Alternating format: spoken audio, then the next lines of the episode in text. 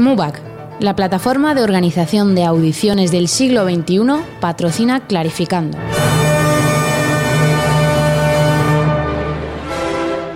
Clarificando. Con Clara Sánchez.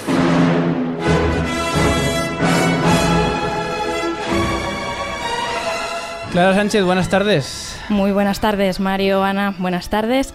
Lo que escuchábamos, MUBAC, la plataforma de audiciones del siglo XXI, patrocina Clarificando y lo que escuchamos cada vez que comienza esta sección.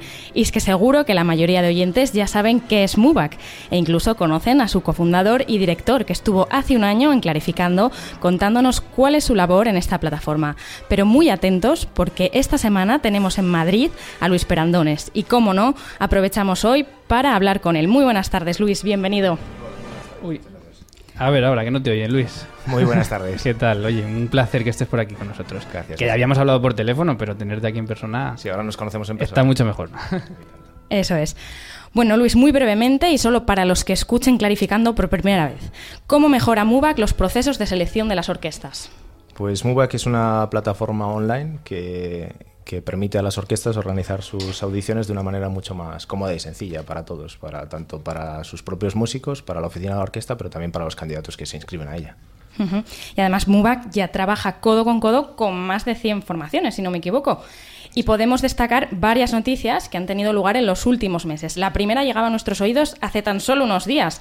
Es una gran noticia que la Orquesta Filarmónica de Viena ya forma parte de. Ahí va. Enhorabuena, Luis. Sí, muchas gracias. Sí, es un- sin duda una gran noticia. Hace un par de días que, que acaban de comenzar. Ahora es una gran noticia, por supuesto, que la, or- que la orquesta de la ópera de, de Viena, la Filarmónica, que, ahora organice sus audiciones también con la plataforma. También en, todo, los últimos meses han sido bastantes las nuevas orquestas que, han comenzado a trabajar con ella. También destacar la Staatskapelle de Berlín, por ejemplo, o la Filarmónica de Luxemburgo. ¿En qué momento, Luis, uno eh, imagina o sueña que la Filarmónica de Viena se va a acercar a MUBAC para, para, para estar en esta plataforma?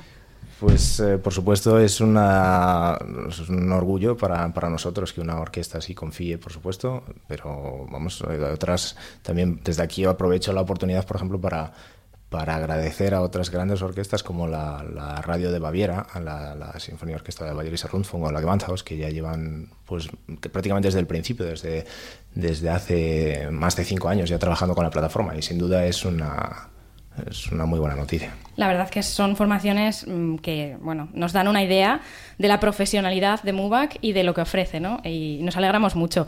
Y además también MUBAC nos da buenas noticias a nivel nacional, porque en los últimos meses se han incorporado nuevas orquestas españolas a la plataforma, de lo cual nos alegramos enormemente, y se han anunciado nuevas plazas en orquestas que llevaban muchos años sin poder celebrar audiciones. Cuéntanos, Luis, ¿crees que vienen nuevos y buenos tiempos para las orquestas de España?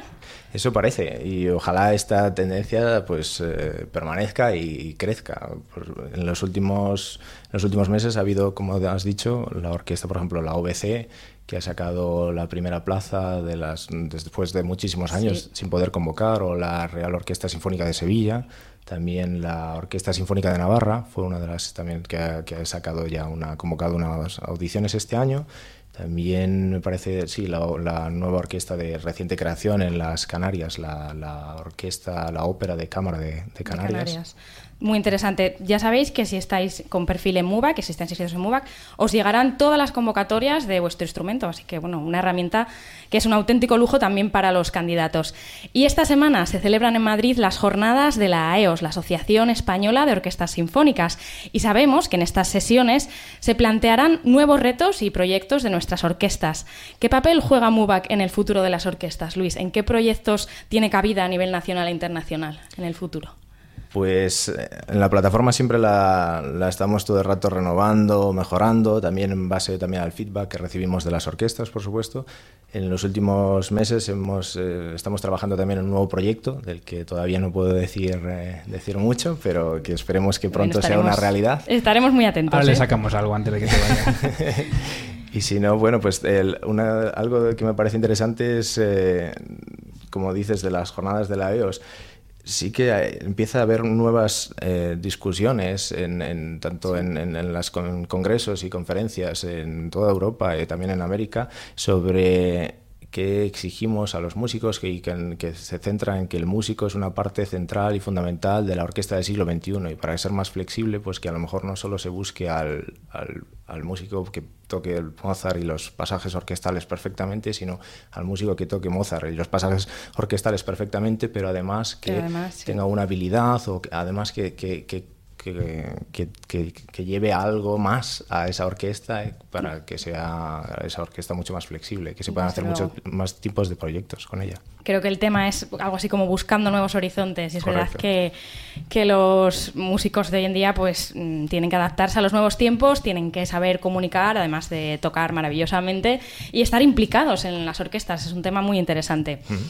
Luis, hay una pregunta que me han hecho varias veces los oyentes de Clásica FM Radio respecto a la selección previa a la audición de candidatos en las orquestas que utilizan la plataforma MUBAC. ¿La selección la realiza siempre la orquesta, con criterios también elegidos por esa orquesta? ¿Y cuáles son los criterios de selección más habituales? Esta es una duda que, se plantean muchos de los candidatos. Vale, pues sí, son las mismas orquestas las que, las que llevan a cabo el proceso de, de preselección y dependiendo, por ejemplo, en España, mm, la mayor parte de las orquestas no hacen un, proceso de preselección en base a datos artísticos en el currículum, sino que es en base a si se cumplen con los requisitos estipulados en las bases. Entonces, el número normalmente de invitados es, es, es mucho mayor, pero en orquestas en Alemania, en Suiza, en Austria, bueno, en otros países sí que hacen una criba muy grande en base a criterios artísticos. Claro, justo por ahí iba mi siguiente pregunta, que bueno, pues nos imaginamos eso, que dependiendo del instrumento que se trate, el tamaño, presupuesto y nivel de la orquesta, el número de solicitudes varía muchísimo. ¿Hasta cuántas solicitudes habéis llegado a recibir para una misma plaza? Así por curiosidad. Depende muchísimo. Me parece que la, la, la, orquesta que más, o sea, que más inscripciones ha recibido me parece que fueron prácticamente las 300, 298, me parece, pero para una plaza de primer violín tutti, pero esto es totalmente una excepción. Mm. Eh, pero por supuesto, para una plaza de primer violín tutti es muy común hoy en día que haya más de 100 solicitudes para prácticamente todas las, las, las orquestas. Pero como dices, es, es, algo que varía muchísimo, no solo de orquesta a orquesta, sino también en las mismas orquestas de entre instrumentos y entre posiciones. Para una posición de primera tril, por ejemplo, en los, por ejemplo, en los primeros violines o en viola, se presenta solo un tercio de las personas que se presentan para la misma orquesta para una plaza de tutti, por ejemplo. Esto es también muy interesante. Y seguro que de todo esto podemos oír hablar este jueves 1 de diciembre a las 3 de la tarde en el Auditorio Manuel de Falla del Real Conservatorio Superior de Música de Madrid. Allí estará Luis para explicar cómo aumentar las posibilidades de ser invitado a una audición con tu perfil en MUBAC o cuál es la situación actual del mercado laboral. Yo tengo clarísimo que este es un evento que ningún alumno del conservatorio se debería perder. Todo un privilegio para los alumnos y para los músicos en general. Tú, Luis, ¿qué le dirías a alguien que aún no tenga claro si asistir o no a esta charla? Bueno, yo invito a todos, a todo aquel que esté haciendo pruebas o que, que quiera hacer pruebas pronto y que tenga dudas sobre la, bien sobre cómo funciona la plataforma o que quiera descubrir cómo es el otro lado de la parte de las orquestas, que también creo que es algo interesante de saber cómo funciona exactamente, más sobre sobre los criterios, la pregunta que me hacías, qué, qué buscan las orquestas, en qué se fijan, cómo mejorar tu perfil para, para tener más posibilidades de recibir una invitación. O también hablaremos un poco de cómo está el mercado, de las posibilidades de ganar hoy en día una, una plaza, bueno, y también abierto a preguntas, a, contestar todas aquellas dudas que, que puedan tener. Bueno, yo creo que es un lujo y además es muy importante porque muchas veces los alumnos, sobre todo en esta fase de estudios, se centran solo en estudiar, sabemos que, bueno, que es una parte importantísima, pero a estar abiertos de mente y conocer eso, el otro lado de la orquesta, cómo funciona, creo que es muy enriquecedor y que nos puede dar muchas pistas para mejorar nuestro perfil y para mejorar también en las propias audiciones. Así que os invito a todos a estar el jueves 1 de diciembre a las 3 de la tarde en el Auditorio Manuel de Falla del Real Conservatorio Superior de Música de Madrid. Y nada, eh, ya nos despedimos. Muchísimas gracias, no, espera, Luis. Espera, espera, no, no nos despedimos porque Mario tiene alguna con También, Ah, bueno. Pues no nos despedimos. porque antes de acabar hay que sacarle el proyecto este. Pero bueno, antes de esto, eh, me ha sorprendido mucho, Luis, eh, lo joven que eres. de verdad, habíamos hablado alguna vez y, y un proyecto como MUBAC tan grande con tanta proyección, bueno, pues está bien, ¿no? Que sea por un joven emprendedor. ¿En qué momento de la trayectoria de MUBAC podéis o creéis que podéis estar? Es decir, ¿habéis llegado a lo que buscabais? ¿Estáis en, a medio camino? ¿Tenéis un número objetivo de orquestas que queráis que, que participen? ¿Cómo estáis? No, no tenemos ningún número objetivo, pero yo creo que todavía queda mucho recorrido, que hay todavía muchas orquestas que, que pueden trabajar con la, con la, plataforma, que nos encantaría que trabajasen con, con, la misma. También no solo orquestas profesionales, sino también para academias de orquesta, que cada vez es más, son más las, las, las que trabajan con la plataforma. Ahí, bueno, las, las, posibilidades también, el abanico de posibilidades es muy amplio y yo creo que estamos, eh, me gusta pensar que estamos todavía en el, en el comienzo. Eh, ¿Las orquestas tienen que cumplir algún requisito para que puedan estar en la plataforma MUBAC? No el, las, la, la, las orquestas que quieren trabajar con la misma se ponen en contacto con nosotros y después nosotros de certificar, por supuesto, la, la existencia de dicha por supuesto de dicha orquesta y de y, y de la manera de, de, normalmente les enseñamos cómo, cómo trabajan cómo trabajar con la plataforma y a partir de ese momento pues la, cada, cada orquesta controla todo el proceso. Nosotros eh, o sea, nosotros la plataforma eh, solo tenemos el soporte de la plataforma pero es la misma oficina de la orquesta la que controla todo el proceso de principio a fin desde su zona privada. Mm. Tú eres español, no vives en España, estás ahora en Madrid y por, por supuesto por eso hay que ir este jueves a, a conocerte al Real Conservatorio Superior de Música a las 3 de la tarde, ¿no, Clara? Eso es. Eh, pero tenéis datos, obviamente, de, de, la procedencia de los que utilizan, ¿no? Los candidatos usuarios de MUBAC. Eh, ¿Hay más españoles o, o, cómo, se, cómo se reparte este...?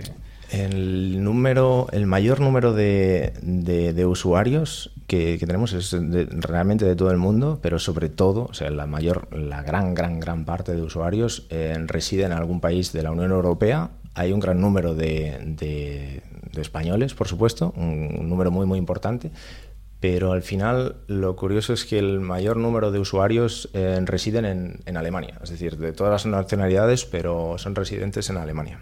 Y no, no sabéis por qué, ¿no? Claro, por, porque habrá más músicos allí. Por el mayor número de orquestas, el mayor número de, de, de escuelas, un gran número de estudiantes que, que, que estudian en alguna de las Musikhochschules uh -huh. y, y, y, luego músicos de, que están que ya son que tocan en, en, orquestas en algunas orquestas de allí que, que por supuesto que audicionan para otro para otra plaza distinta. Y rango de edad tenéis algún estudio sobre sobre esto sí y el, la verdad es que es curioso porque la gente suele pensar que que, ten, que, la mayor parte de los registrados serían muy, muy jóvenes. Eh, suponen sobre los 18, 19, 20.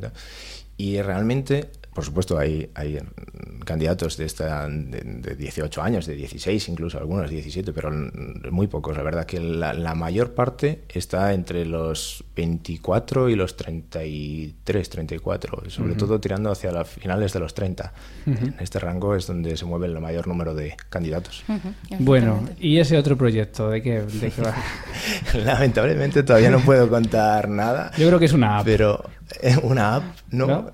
Es, es eh, en principio, estamos trabajando en un nuevo, una nueva plataforma que no solo para, para aquellos músicos que estén buscando una plaza en una orquesta, sino sería un, una nueva plataforma para todos los músicos, para todos los músicos en general. Hola, pero ahí hasta ahí puedo contar. Oye, pues yo quiero saber más de esto, ¿eh? Así Estaremos muy atentos, en Mario. Esté, bueno. Con el precedente de MUBAC estoy segura de que esto va a dar mucho que hablar. Bueno, Luis Perandones, es un placer conocerte, eh, tenerte aquí en el ático y por supuesto tenerte apoyando este proyecto, porque sin vosotros obviamente pues no estaríamos aquí. Así que muchísimas gracias. Muchísimas gracias a vosotros.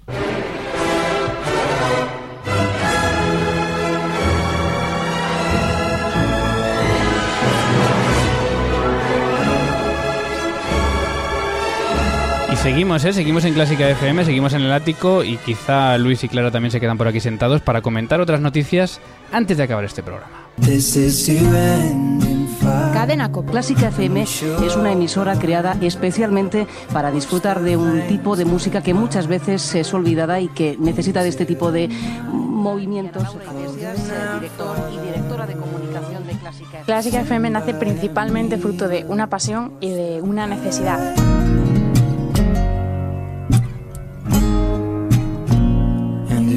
Radio Nacional de España. A ver, Ana Laura Iglesias, cuéntanos, ¿qué es esto de Clásica FM? Pues exactamente lo que ha descrito Mario. Es un proyecto en el que lo que queremos hacer es difundir la música clásica, darla a conocer entre el mayor número de personas posibles, llegar a toda esa gente que todavía no sabe que la música clásica es algo que realmente... Mucha fortuna con esa... ¿Cómo se llama la emisora de radio? Clásica FM Radio.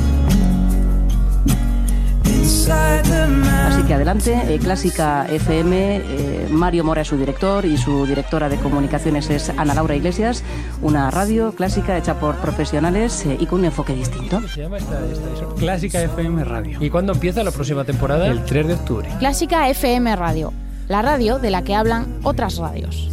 And I hope that you remember